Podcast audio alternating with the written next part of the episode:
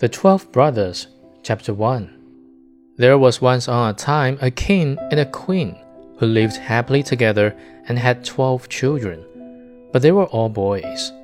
Then said the king to his wife, If the thirteenth child who thou art about to bring into the world is a girl, the twelve boys shall die, in order that her possessions may be great, and that the kingdom may fall to her alone. He caused likewise twelve coffins to be made, which were already filled with shavings, and in each lay the little pillow for the dead. And he had them taken into a locked up room. And then he gave the queen the key of it, and bade her not to speak of this to anyone. The mother, however, now sat and lamented all day long, until the youngest son, who was always with her, and whom she had named Benjamin, from the Bible, said to her, Dear mother, why art thou so sad?